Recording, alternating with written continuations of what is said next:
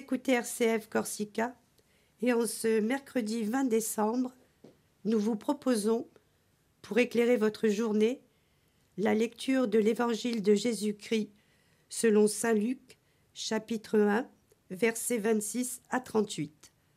Cette lecture sera suivie de la méditation du Père Constant qui nous accompagnera toute la semaine.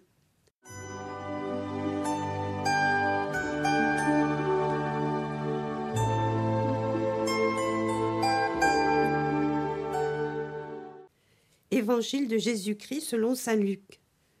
Au sixième mois d'Élisabeth, l'ange Gabriel fut envoyé par Dieu dans une ville de Galilée appelée Nazareth à une jeune fille vierge accordée en mariage à un homme de la maison de David appelé Joseph. Et le nom de la jeune fille était Marie. L'ange entra chez elle et dit Je te salue, comblée de grâce, le Seigneur est avec toi. À cette parole, elle fut toute bouleversée, et elle se demandait ce que pouvait signifier cette salutation. L'ange lui dit alors Sois sans crainte, Marie, car tu as trouvé grâce auprès de Dieu. Voici que tu vas concevoir et enfanter un fils.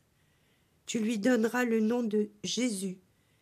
Il sera grand il sera appelé Fils du Très-Haut. Le Seigneur Dieu lui donnera le trône de David, son père.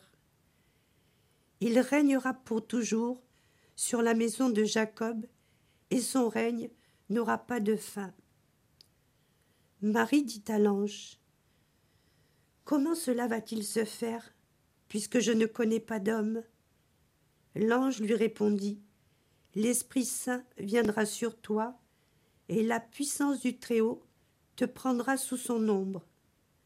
C'est pourquoi celui qui va naître sera saint, il sera appelé Fils de Dieu.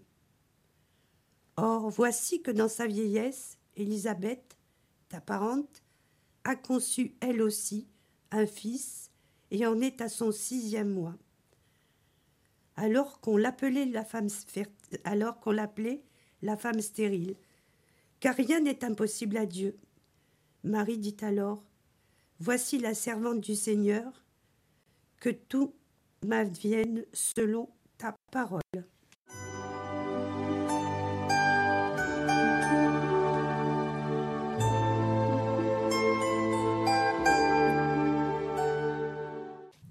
Bonjour à tous. D'Élisabeth à Marie, il y a un pont une relation, une communion. De la stérilité vient la fertilité. De la déception, de l'angoisse vient l'action de grâce et l'émotion. Un cheminement personnel qui devient communautaire. Élisabeth accueille ce que Zacharie lui avait promis, ce qu'il avait reçu dans le temple à l'heure de la prière de l'encens. Marie, la nouvelle Ève, reçoit de ce messager ce qu'elle va devenir pour l'humanité et dans l'éternité de Dieu. Elle va porter en elle l'aurore du salut, l'auteur de la vie, celui que Jean-Baptiste a annoncé et préparera les chemins par des sentiers étroits pour aller jusqu'à lui.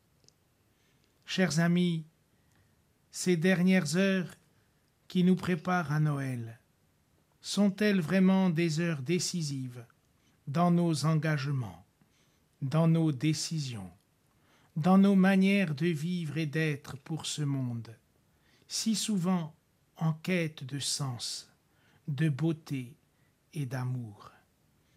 Je vous invite aujourd'hui à regarder autour de vous le visage de celles et ceux que vous rencontrerez.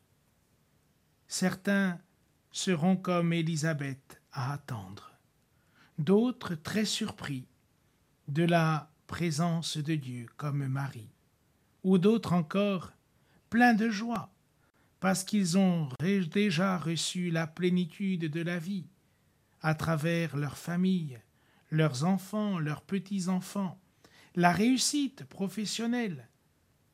Mais tout cela doit monter vers le Seigneur, car nous recevons tout de lui. Il n'y a qu'à reprendre tous les récits bibliques, dès les commencements jusqu'à nous. Dieu se fait conversation à travers nos voix. Dieu nous montre un chemin à travers nos regards. Dieu se donne à nous à travers nos mains. Bonne journée. Que la Vierge Marie vous aide à accueillir comme elle ce Dieu qui vient à notre rencontre.